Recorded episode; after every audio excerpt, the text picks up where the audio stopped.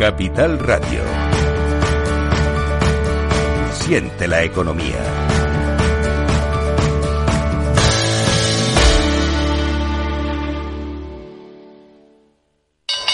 ¿Te interesa la bolsa?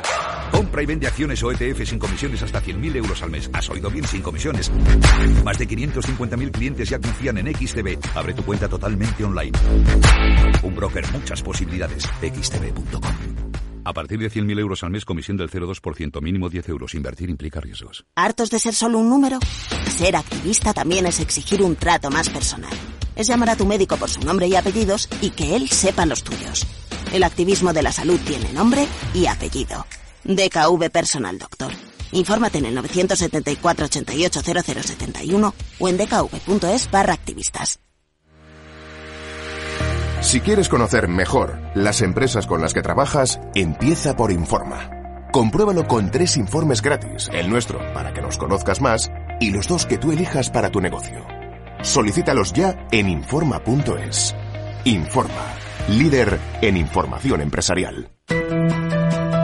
Las redes sociales, el uso de pantallas, los delitos cibernéticos, todo ello ligado a la adolescencia y la juventud. Nos preocupan nuestros hijos y su exposición a la tecnología. Y por eso tienen un espacio en nuestras Familias Enredadas, con Pilar Rodríguez los martes en el balance. Aquí, en Capital Radio.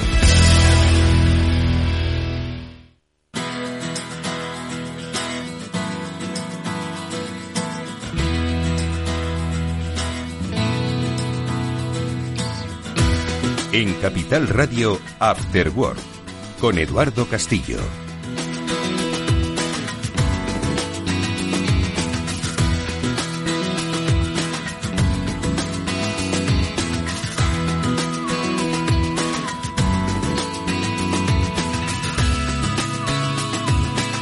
¿Qué tal amigos? Buenas tardes, bienvenidos un día más al Cyber After Work. Ya comienza en Capital Radio. Este es el programa de la ciberseguridad que hacemos cada semana con Pablo Sanemeterio y Mónica Valle y que hoy se va a aproximar a un tema que no es menor y es básicamente la identidad digital de prácticamente todas y cada una de las empresas de este país. La identidad digital en muchos empieza en su página web. Hoy vamos a hablar de soluciones para prevenir los eh, posibles ataques o diferentes amenazas que nos llegan a través de la página web. Sé que estáis acostumbrados a que aquí os hablemos de ataques complejos, de ingeniería social, de entrar en los perímetros de las grandes compañías, fugas de datos, brechas de información, secuestro, encriptación, pero hoy os hablamos de eso, de cómo proteger la página web, que es al fin y al cabo lo que nos conecta digitalmente con nuestros públicos, pero también con nuestros proveedores, con nuestros clientes, porque a través de la web no solo nos mostramos, sino que también interactuamos. Bueno, pues hablaremos, como digo, con Pablo y con Mónica de proteger nuestra web y lo vamos a hacer además a través de la propia experiencia que nuestro amigo Pablo Sanemeterio desarrolla a través de su compañía BapaSec.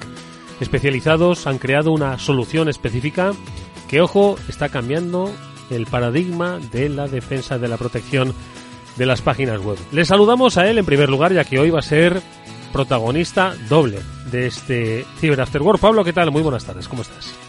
Muy buenas tardes, Eduardo. Pues muy contento y la verdad es que encantado de estar aquí un lunes más hablando de cómo proteger y cómo hacer que nuestra vía digital sea más segura.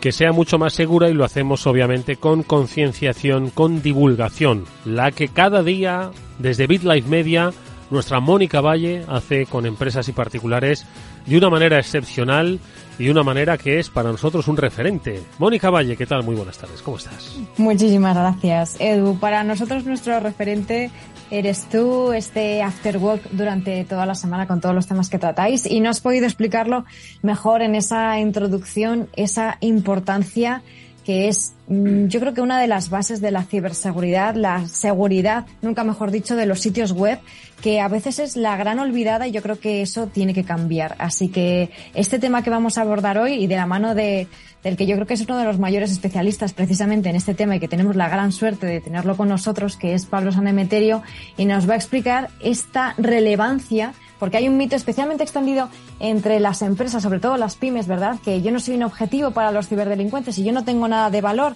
Pues fíjate que tu sitio web es de mucho valor, no solamente para ti, sino para los ciberdelincuentes. Y como vamos a ver, está en su objetivo y mm, hay mucho que ver y que monitorizar ahí. Bueno, pues de eso es de lo que vamos a hablar en nuestro programa, pero también vamos a hablar de otros perímetros que se deben proteger y en este caso los perímetros de aquellas instituciones que sirven al ciudadano a nosotros de las instituciones públicas y ojo y de todas aquellas empresas que muchas de esas ojo son pymes como dice Mónica pero que también dan servicios o eh, dan eh, de alguna forma son proveedores de las administraciones públicas. Y lo vamos a hacer con el máximo responsable de asegurarse de que estas instituciones se adhieren a unas normativas, a, a unos procedimientos, una metodología de protección que es básica para, como decimos, eh, proteger, defender los entornos, en este caso, que afectan a quienes nos representan, que son los poderes públicos. Eh, al, eh, la segunda parte del programa hablaremos con Pablo López, que es jefe del área de normativa y servicios de ciberseguridad del Centro Criptológico Nacional, con el que hablaremos de cómo va esa implantación del SN, del Esquema Nacional de el NS, perdón, del Esquema Nacional de Seguridad y sobre todo cómo se van adhiriendo, qué es lo que van implementando estas instituciones públicas. Por supuesto tendremos nuestro espacio seguro de Panda, hablaremos de los eh, diferentes efectos ¿no? que ha dejado ese informe sobre cibercriminalidad del año 2022 y, y, eso, y nuestras noticias que son las que vienen ahora y que nos dan cuenta, ¿vale?, de la magnitud que van adquiriendo los riesgos uh, cibernéticos, los riesgos digitales en nuestro tiempo. Vamos con esas noticias. Empezamos con una aerolínea. Parece ser que son el objeto preferido de los uh, ciberdelincuentes. Vamos allá.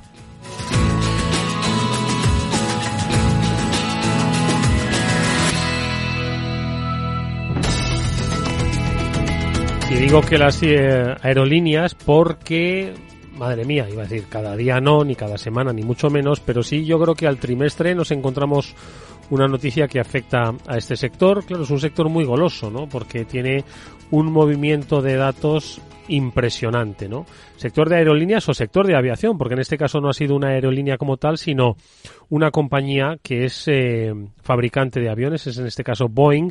Mónica, lo publicáis en BitLife Media y es que Lockbit, eh, este grupo cibercriminal afirma haber eh, robado muchísimos, muchísimos datos de Boeing. En este caso, ojo, que estaríamos hablando hasta de, de, de datos de carácter industrial. Ya sabéis que pues eh, es, un, es una batalla comercial global la que hay entre los fabricantes de, de aviones. Mónica, ¿qué se sabe hasta ahora?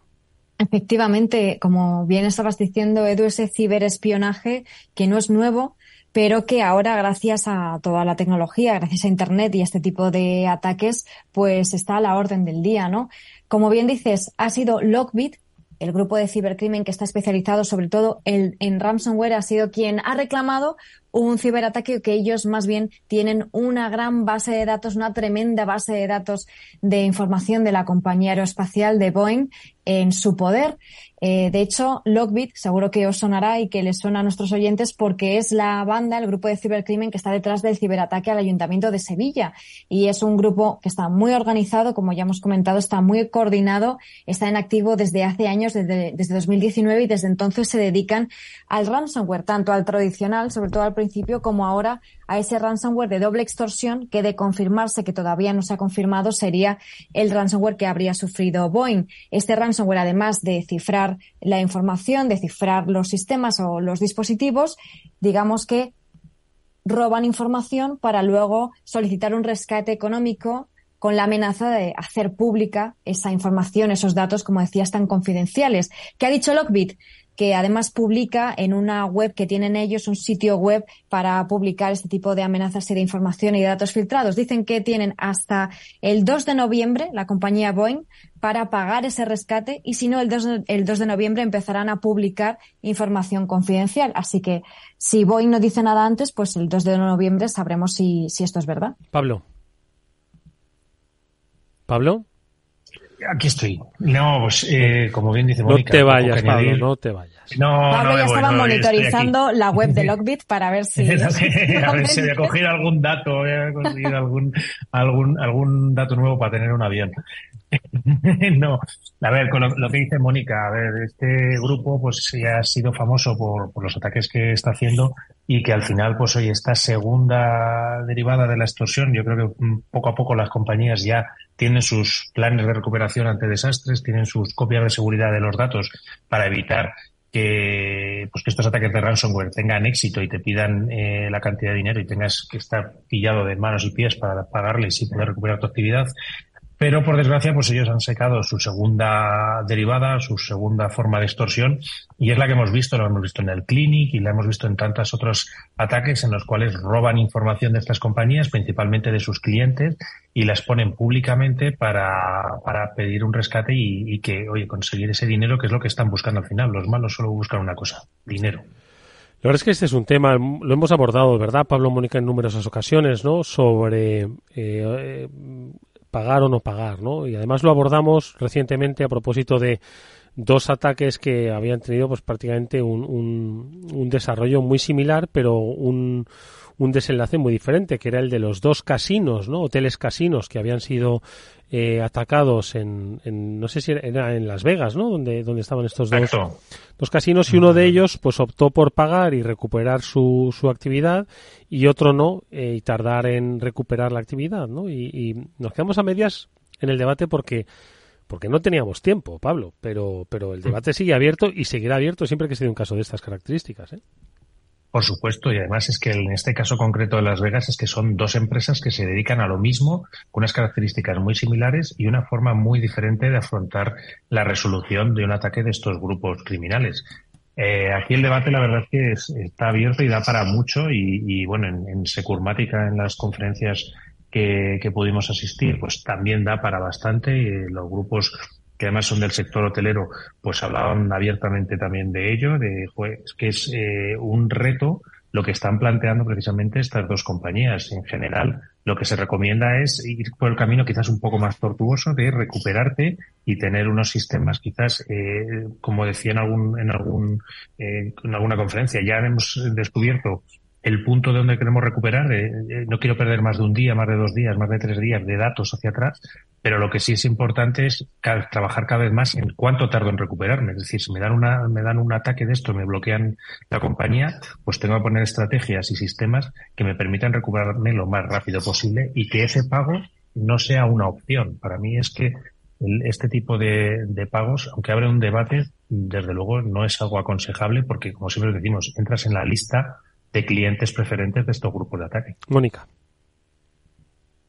Sin duda, pues no puedo estar más de acuerdo con, con Pablo porque es fundamental eh, invertir en esa recuperación porque tarde o temprano, como hemos dicho tantas veces, las empresas y los usuarios también, ¿eh? que que somos eh, blanco de los objetivos y en cualquier momento podemos ser víctima de uno de estos ataques. Tenemos que invertir en esa recuperación que podemos hacer para estar bien lo antes posible, para recuperar la producción, para recuperar la normalidad. Y desde luego que ese debate que ponía sobre la mesa, Edu, es, es muy interesante. Eh, porque, bueno, son dos visiones y dos versiones totalmente distintas una, yo diría, un poco más en la vía de la, mm, de la legalidad, ¿no? Porque, bueno, al fin y al cabo, pues pagar ese rescate está en, en, un punto gris, por así decirlo, ¿no? Porque al fin y al cabo como hemos dicho siempre, estás financiando ese cibercrimen, pues entre ellos Lockbit, que acabamos de, hablar de este grupo criminal, que tiene cada vez más poder, tiene cada vez más capacidades y más recursos, porque tiene cada vez más dinero. ¿De dónde sale ese dinero? Pues de las víctimas que están pagando, ¿no? A veces es muy complicado y parece muy simplista decir que no se pague y ya está, porque es cierto que hay ocasiones en las que eh, recuperarse es prácticamente imposible, recuperar la información es prácticamente imposible, entonces parece que solamente queda esa opción, pero tampoco debe debemos olvidar que son criminales y aunque los que trabajan de manera profesional es cierto que devuelven los datos porque es su modelo de negocio y si no, no, no ganarían más dinero, ¿no? Si no lo devuelven, pero eh, no deja de ser un, un, modelo criminal y es, es peliagudo, desde luego. Bueno, pues estos eh, problemas pueden eh, sobrevenir por una por una brecha de seguridad, como hemos dicho, por un correo mal abierto. Mira las fotos de la fiesta. No, no, no las veas, no, no las veas, no abras ese correo porque es falso o sobre esa notificación de Hacienda inesperada un día de fiesta.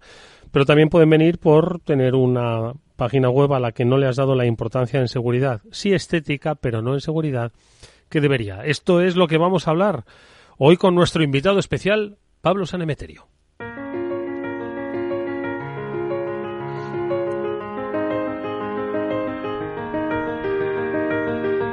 Y es que precisamente a través de su compañía, Vapasec, yo creo que es una muy buena oportunidad, Pablo, para hablar no solo de lo que estáis eh, realizando, sino también sobre cuál es el problema, ¿no? Que emerge entre tanta complejidad a veces, ¿no?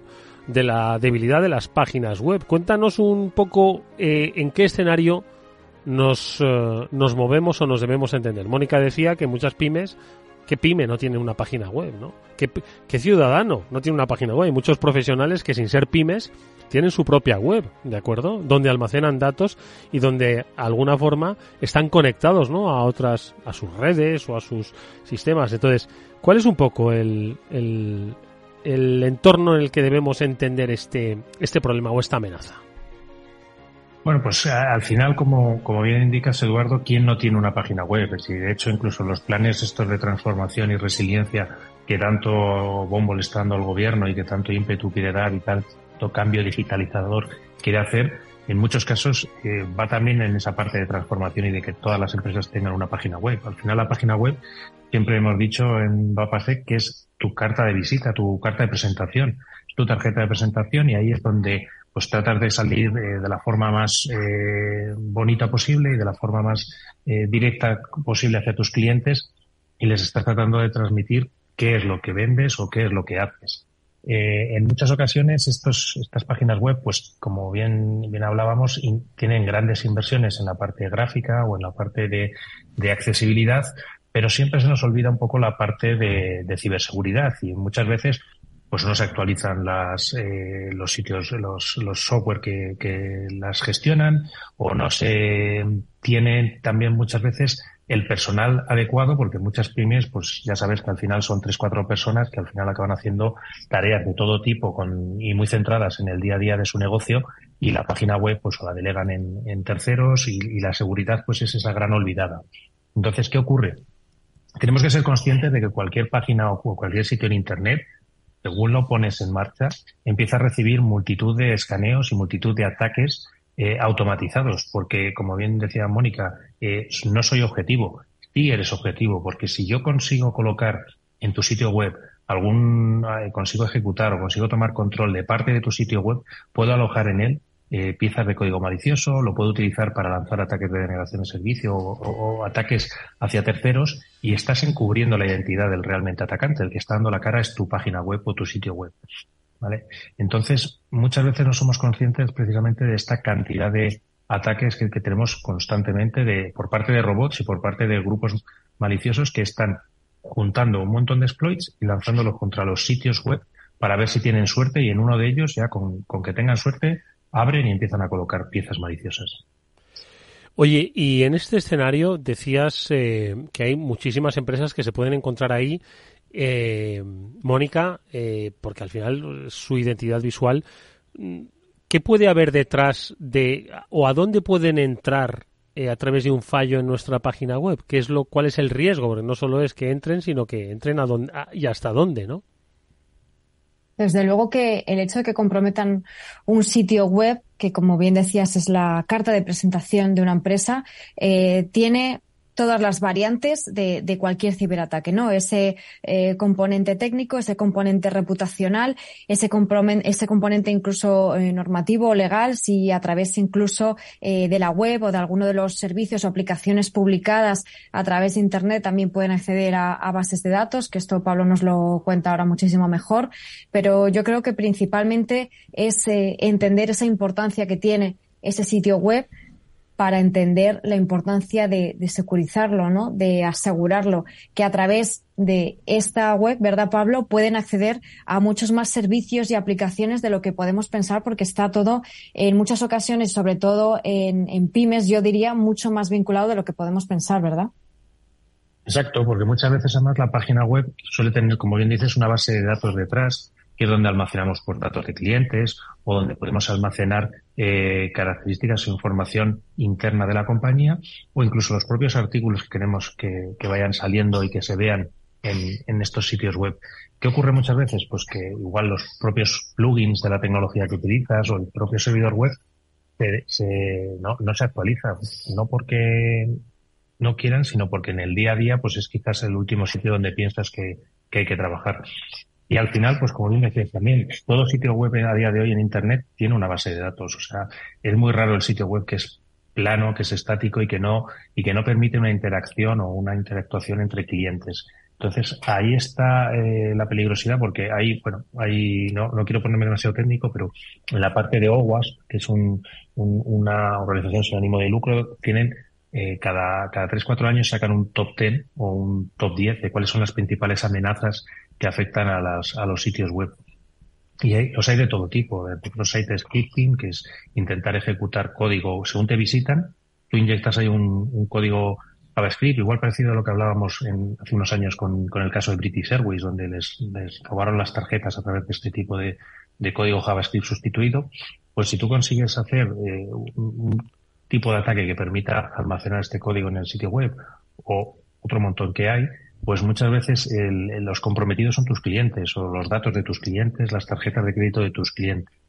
Y al final va mucho más allá. Este, esos propios datos y esa propia ah, información de los de, tus clientes que se ve expuesta y que generas un perjuicio sin, sin querer, ¿sabes? Si tú simplemente quieres seguir transaccionando y ser eh, un, sitio que permita a tus clientes pues eh, trabajar y resolverles el, el, día a día y hacérselo más fácil. Eh, Pablo, eh, vosotros desde Vapasec eh, habéis desarrollado una, una solución, la habéis diseñado y la estáis implementando ya en numerosas compañías. ¿Qué es lo que hace exactamente y, y cómo lo hace? Porque claro, yo puedo tener una página web, pero no tengo ni la más remota idea sobre cómo, cómo poner esa protección, cómo realizar esa esa adaptación ¿no? de técnica que habéis desarrollado. ¿Cómo trabajáis vosotros mm. con las empresas? ¿Y qué, pues y qué impide? ¿Qué, qué habéis detectado que, que, está, que funciona de una manera muy eficaz?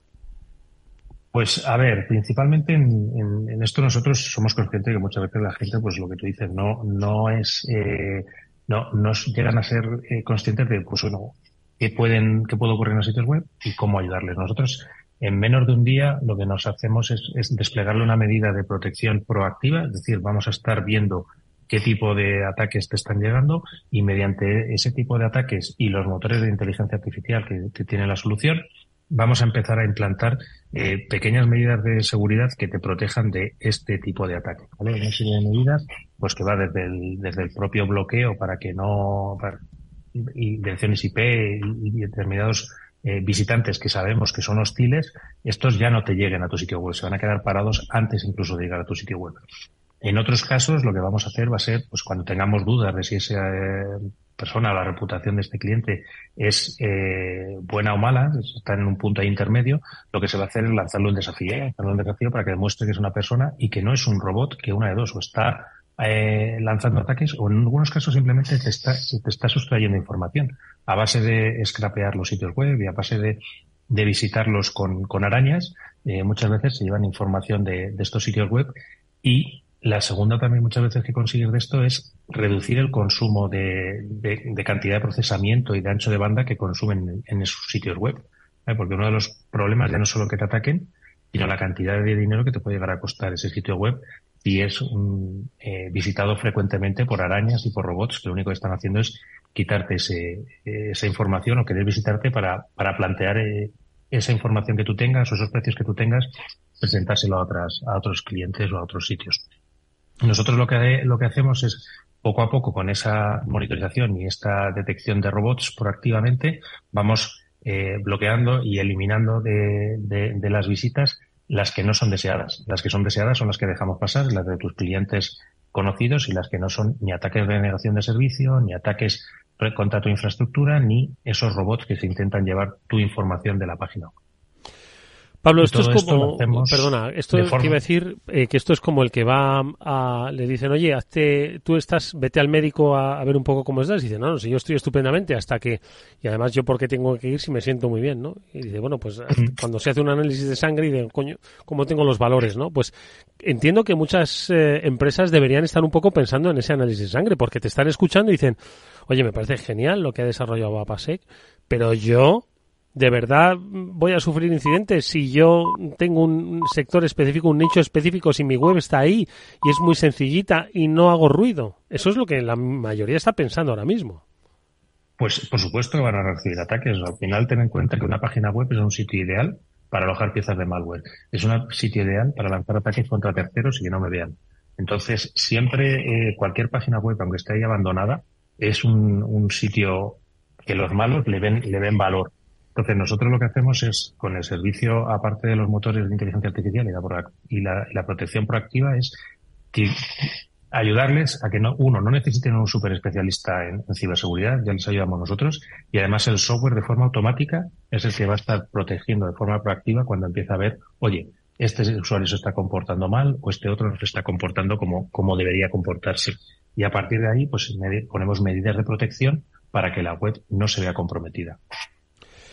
Pablo, en vuestro monitoreo diario, que entiendo que tenéis empresas de todo tipo, tamaño y condición, que tienen sus webs con más o menos profundidad, ¿qué es lo que veis en, en yo qué sé, en cualquier empresa que, que sin necesidad, por supuesto, de, de, de publicitar ¿no? su nombre, pero que es el día a día. Es decir, y que ellos, claro, cuando de repente les has pasado el reporte, han dicho, madre mía, de verdad, ¿no? ¿Qué habéis visto?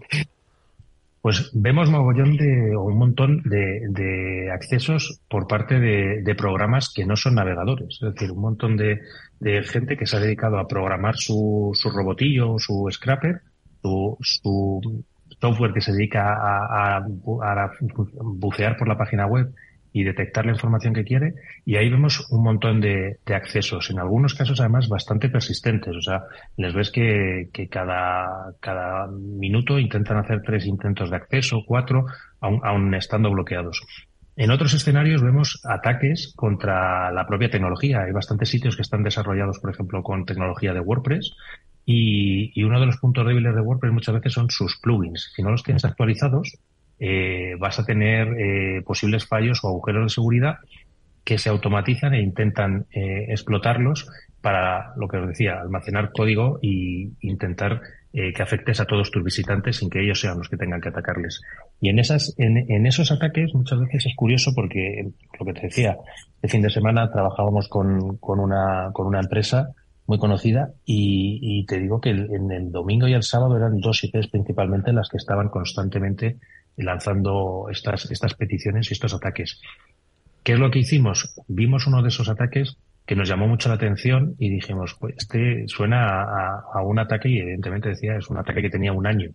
Pero en cuanto le pusimos una regla para bloquear el ataque, no solo por, por este, por esta IP que se comportaba de, de manera maliciosa, sino en cuanto pusimos el patrón de ese ataque a ser bloqueado, nos empezaron a salir otro montón de países, otro montón de, intentos que le estaban llegando. Dice, pues al final poquito a poco vas eh, tuneando estas defensas y les vas protegiendo y vas apareciendo más gente que está intentando atacar y sobre todo también una cosa, el trabajo que hacemos con un cliente se ve eh, es, eh, propagado a todos nuestros clientes de forma automática. Entonces, sin que los clientes tengan que hacer nada, poco a poco vamos protegiendo la, sus sitios web y les vamos implantando esas medidas de protección de forma transparente para ellos, para que su día a día siga siendo productivo y seguro. Mónica, que ha eh, eh, acaparado las preguntas a Pablo, pero y tanto, tanto que se nos está yendo el tiempo, pero yo creo que una pregunta más y que le podemos hacer a nuestro invitado hoy. Sí, es que es un tema apasionante y yo lo entiendo, porque realmente eh, es, es muy claro cuando decías que, que, esta, que estas páginas web, estos sitios web, Edu, son pues esa carta de presentación, ese escaparate de las empresas. Yo creo que eso es lo más representativo, ¿no? Que eh, es algo que estamos usando todos los días, todos los días navegamos, todos los días nos metemos en sitios web, eh, las empresas todo el día actualizando la información de sus sitios web o incluso algunas, como decías, Pablo, eh, las tienen incluso abandonadas que no saben ni que las tienen, así que otro punto vulnerable, ¿no? Por el que pueden entrar entrar.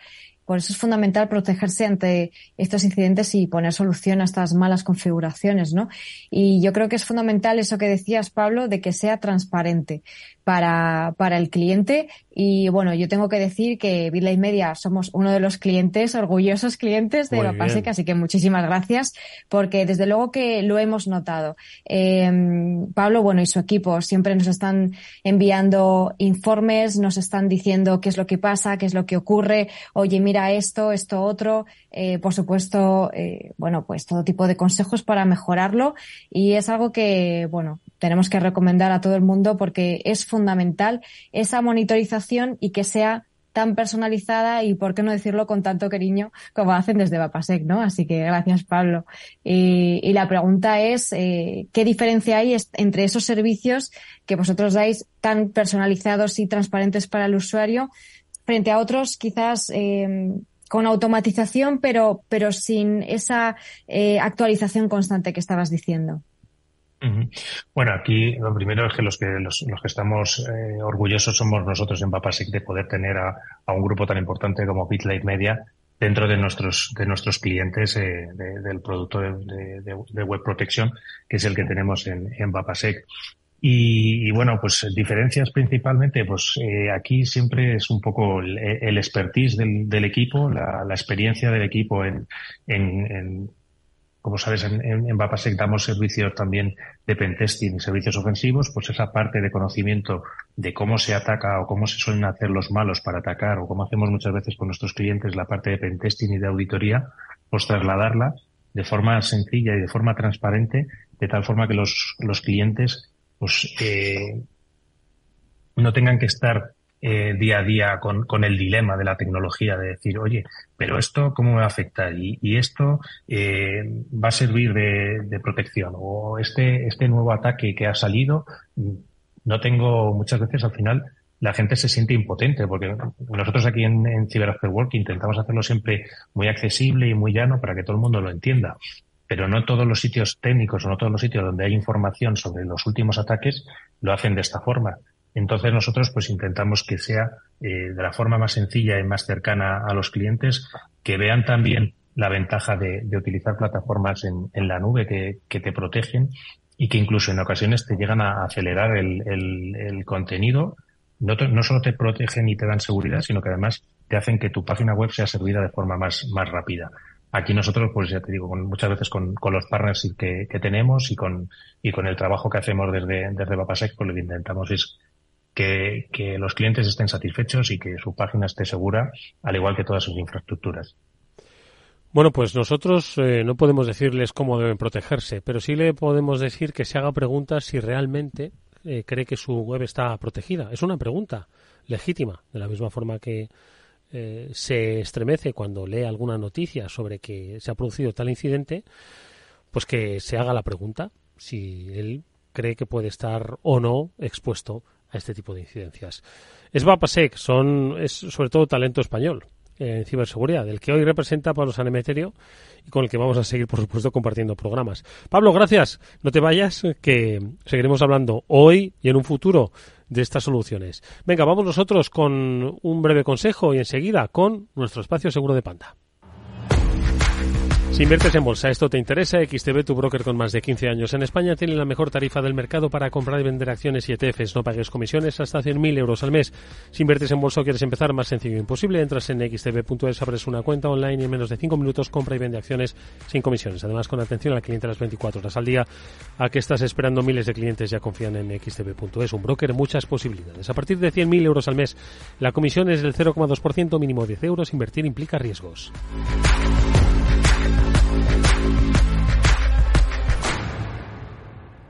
Para personas inquietas, Capital Radio.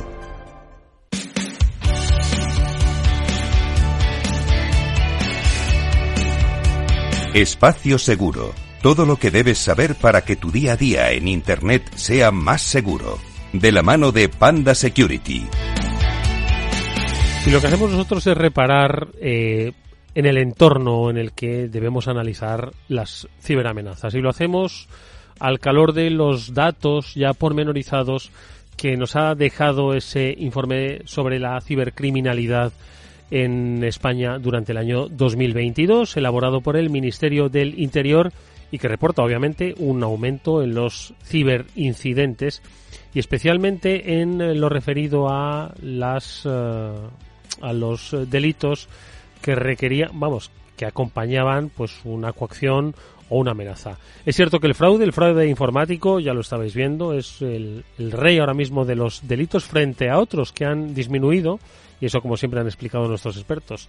Eh, tiene que ver eh, por dónde está ahora mismo el dinero y esa conectividad, esa presencia de la ciudadanía y de sus dineros en línea, pues hace que los fraudes eh, informáticos para la obtención de dinero, las estafas básicamente, pues sean ahora mismo el delito reina. Pero nosotros nos queremos quedar con uno de los también más registrados, que es el relativo, Mónica, a coacciones y a amenazas. Eh, mm, pues cerca de 15.000 delitos registrados eh, ante la policía. Efectivamente, sí. Este informe de la, sobre la eh, cibercriminalidad en España, que, bueno, es, es importante decir que, que la gran parte eh, casi el 90% corresponden a fraudes informáticos y estafas, la gran parte de los, de los hechos ¿no? que se conocen mm. por parte de, de, las fuerzas y los cuerpos de seguridad del Estado, que son los que proporcionan estos datos para que el Ministerio del Interior eh, haga este informe. ¿no? Pero el siguiente gran grupo que es un 4,3%, que puede parecer eh, poco, pero claro, comparado con el resto que, que es eh, realmente que engloba una gran cantidad de, hechos de esos fraudes, ¿no? Pero es muy, muy relevante que estas amenazas y estas coacciones sean el segundo hecho eh, delictivo, los segundos ciberdelitos por detrás de esos fraudes y de estas estafas, ¿no? Eh, más de 15.000 hechos conocidos y desde luego aumentando también año a año, que eso yo creo que, que, es necesario decirlo, ¿no? Así como todos los ciberdelitos han ido aumentando año a año, casi un 27% este año respecto al anterior, este informe respecto al anterior, también aumentan este tipo de delitos, así que es importante desde luego señalarlo. Es importante señalarlo y especialmente cuando afecta a grupos eh, vulnerables como pueden ser los menores. Y es precisamente el Observatorio de la Ciberseguridad de Panda Security, en uno de sus últimos análisis, cuando ha querido adentrarse en el impacto que tienen eh, pues la ciberseguridad eh, en, en, los menores y en Internet. Y una de las cosas, Pablo, que reflejaba era el aumento creciente, no solo en cifras, sino en la consideración del problema del acoso digital, del eh, ciberacoso del, o del bullying. Un 7,5% de todos los encuestados en Europa por este observatorio afirmaba que sus hijos habían sufrido alguna vez ciberacoso y va, como decimos, increciendo. Totalmente. Esta es un poco la parte más eh, desagradable dentro de la, de la parte de, de, ciberseguridad porque al fin y al cabo estamos hablando de menores y estamos hablando de menores en los cuales pues oye, tradicionalmente quizás los, los que ya tenemos unos cuantos años pues podemos acordarnos de que en el colegio siempre había alguien que lo pasaba un poquito peor o, o que era un poco el objeto de las de las mofas de, de la clase desgraciadamente. Pero al fin y al cabo eso se acababa allí en el colegio. Del colegio no salía. Pero a día de hoy en Internet es muy complicado porque no hay límites, no hay límites horarios, no hay límites de, de capacidad de llegar a, a, un montón de gente.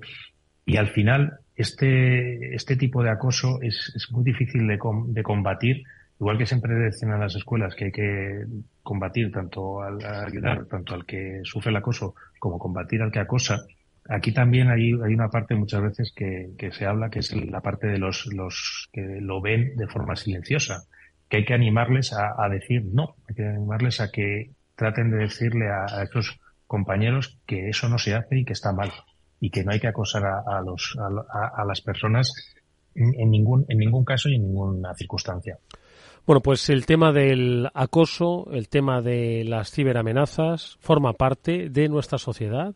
Debemos eh, empezar por la educación en casa, debemos seguir en la escuela y luego, por supuesto, implementar que se puede todas las herramientas tecnológicas que están para facilitarnos la vida. Eh, tomemos en serio este problema, porque como decía Mónica al principio, es el segundo ciberdelito que más se ha cometido en España el año pasado después de los fraudes.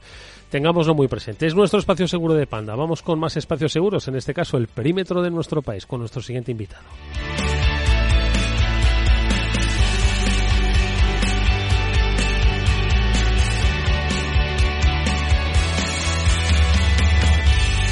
Estás escuchando After Work con Eduardo Castillo.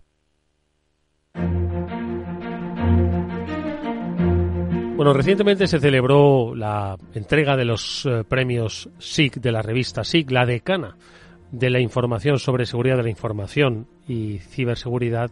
En ello se reconoce el trabajo tanto de empresas eh, eh, privadas como de instituciones públicas en su labor diaria, ¿no? Por securizar los entornos. Uno de esos premiados hoy nos acompaña, pues, eh, no solo a él y a su trayectoria, sino también se quiso reconocer el trabajo que desde el Centro Criptológico Nacional se hace para securizar ayudando, acompañando y enseñando a todas las instituciones públicas de nuestro país y, ojo, y a las empresas privadas que trabajan con ellos. Hoy nuestro invitado es Pablo López, es jefe del área de normativa y servicios de ciberseguridad del CCN, del Centro Criptológico Nacional. Pablo, ¿qué tal? Muy buenas tardes, bienvenido. Muy buenas tardes, un placer estar aquí con vosotros. Un placer que uno de los premiados en estos, eh, en este encuentro de los premios SIC pueda acompañarnos para reivindicar, ojo, que al final siempre pasan poco desapercibido porque siempre hablamos de las grandes empresas, de los incidentes que sufren, pero hay un trabajo silencioso detrás que es el que eh, sirve a todos los ciudadanos que quizás no nos damos cuenta que es el relativo a la protección ¿no? de esos entornos públicos. A través de unas siglas que es el ENS, el Esquema Nacional de Seguridad, y al que sí que me gustaría que Mónica siempre nos pudiese poner en la pista sobre qué es el esquema nacional para que entendamos cuál es el trabajo que hay y que precisamente eso no lo percibamos porque funciona muy bien, Mónica. Pues la verdad que sí. Bueno, desde aquí nuestra felicitación de nuevo a Pablo López y sin duda él lo va a explicar muchísimo mejor, pero bueno, por simplificarlo mucho, ese esquema nacional de seguridad es un marco normativo que pone unos mínimos de seguridad que todas esas eh, entidades públicas, esa administración pública y todos esos proveedores que trabajan con el sector público tienen que cumplir para proveer esa seguridad, para tener ciberseguridad y desde el Centro Criptológico Nacional eh, están trabajando mucho, muy duro y están consiguiendo además unos resultados maravillosos en esa implementación, esa certificación en el esquema nacional de seguridad. De hecho, eh, Pablo, ya son mil las entidades certificadas en este esquema nacional de seguridad que, oye, es un hito importantísimo. Eh, 279 de hecho eh, del sector público y 721 de empresas privadas. Así que enhorabuena también por ese hito que habéis logrado. Pues muchísimas gracias, porque la verdad que es un auténtico reto, ¿no? Porque miras para atrás y al final cuando coges un marco de referencia que es mucho de cosas deberías, ¿no? Intentas aterrizar con cosas que son de obligado cumplimiento, siempre entra un vértigo en exigir aquello que realmente es esencial y que permite al final conseguir, como siempre decimos, esa postura de seguridad, que al final de ese valor añadido, que disuada la amenaza y que sea ese elemento diferencial que al final no seas la víctima en la que el atacante intente materializar eh, esa amenaza, ¿no? Y siempre lo que es más complicado, yo creo, ¿no? Es, es aterrizarlo, el cómo hacerlo, ¿no?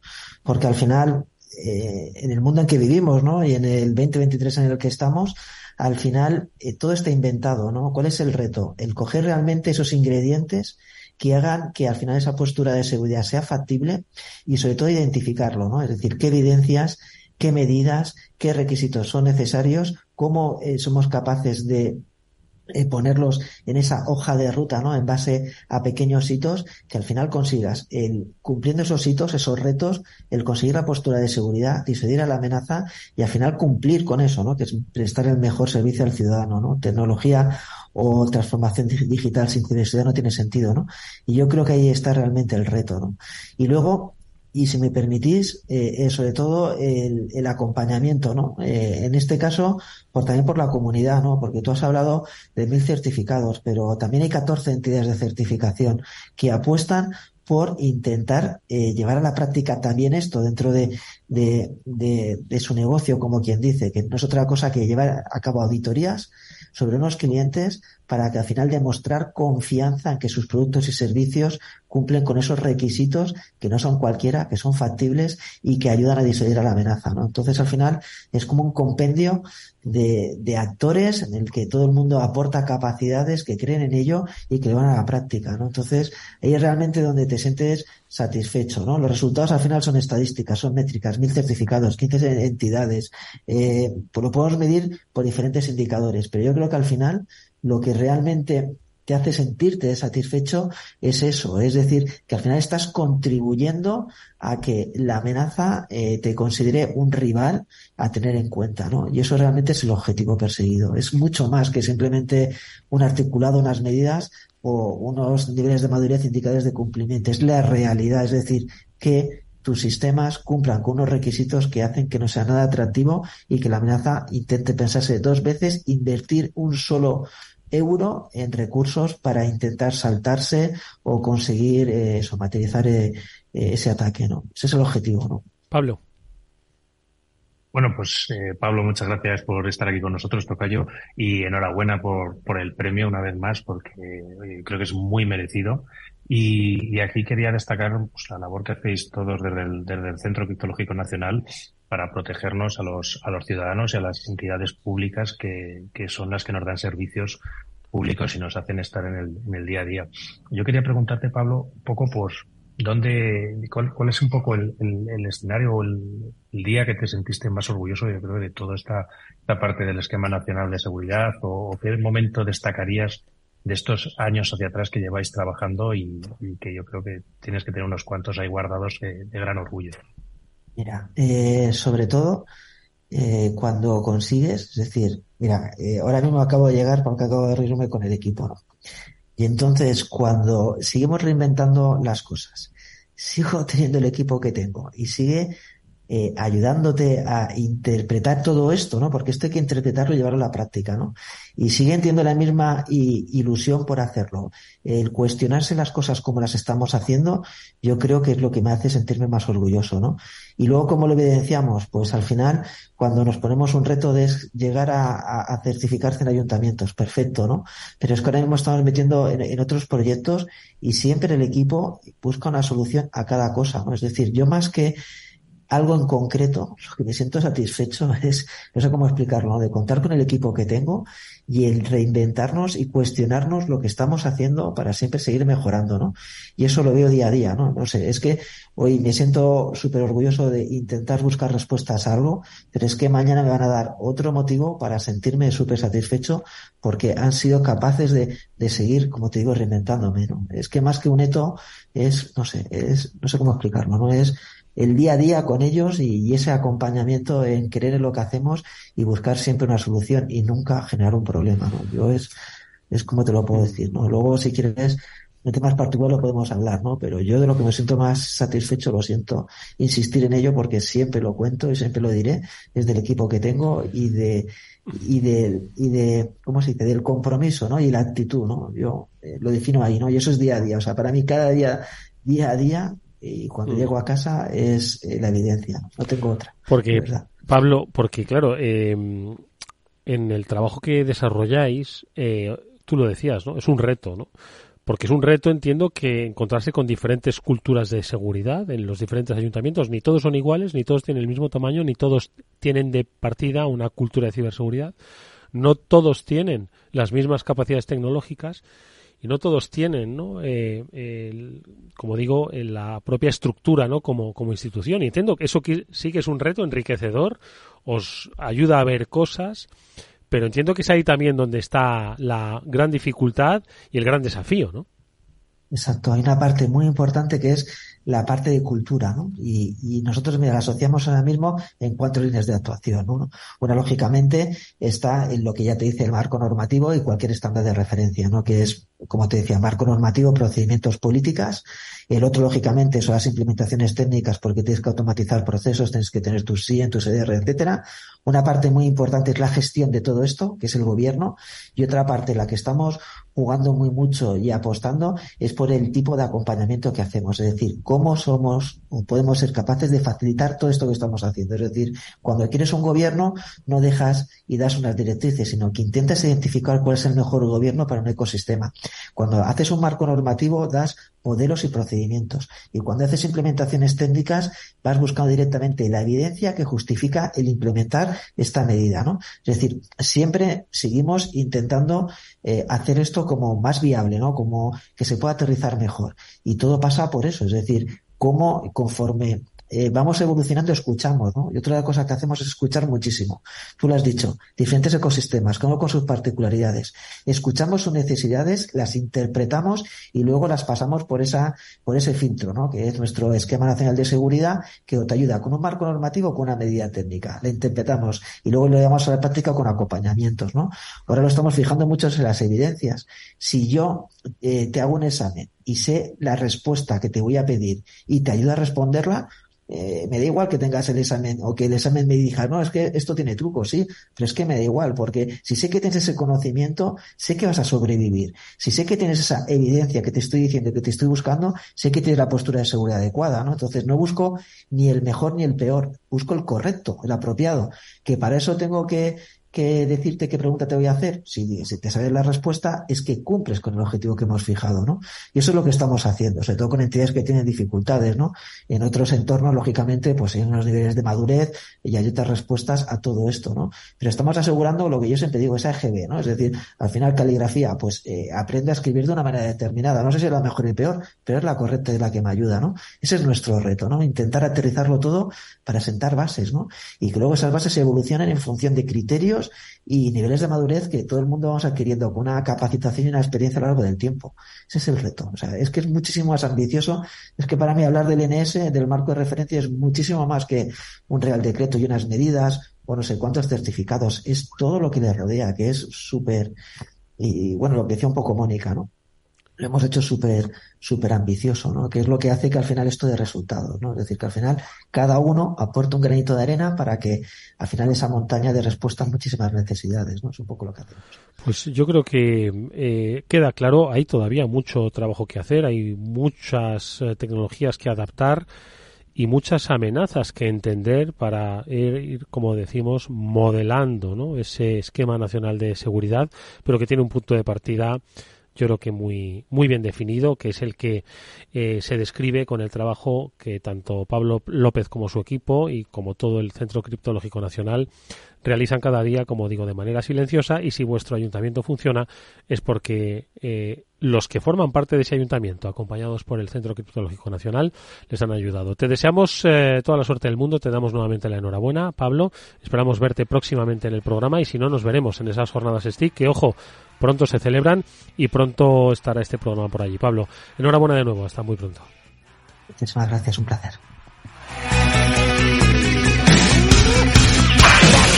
Bueno, pues a nosotros nos queda simplemente un minuto para también reconocer lo que va a ser posiblemente uno de los mayores reconocimientos que va a tener el mundo de la comunicación a la información en ciberseguridad. Y es que os tenemos que decir que los decimosextos premios clave de periodismo y comunicación, que es eh, la asociación del Club Abierto de Editores, el día 15 va a eh, entregar sus premios a los mejores profesionales y a los finalistas en la categoría de mejor profesional del año tenemos, Pablo, a nuestra Mónica Valle, directora de BitLife Media.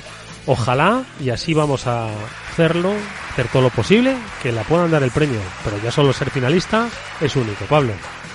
Por supuesto, es, es todo un éxito y para nosotros es un lujo poder contar con ella todos los lunes. Pues. Pero es que es un reconocimiento. Es un reconocimiento. Mónica, no te lo esperabas, ¿eh? Pero No. que sepas que estamos muy orgullosos de ti. El día 15 cruzaremos los dedos, te lo mereces. Amigos, que nos vamos. Muchas gracias, Edu. Adiós, Gracias, Pablo. Adiós, Mónica.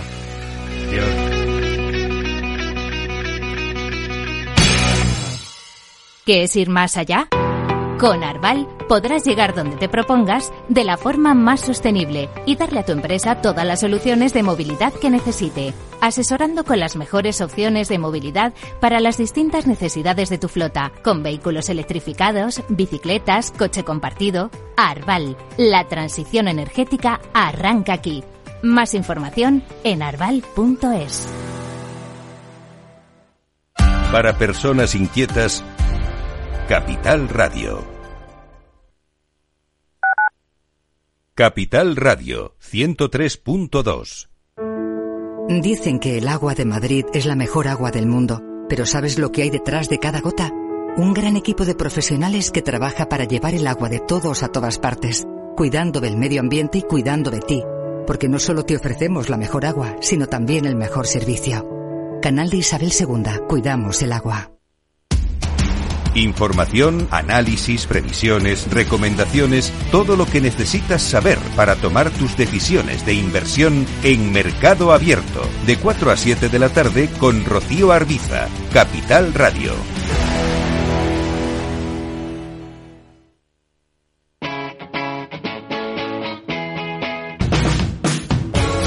Capital Radio.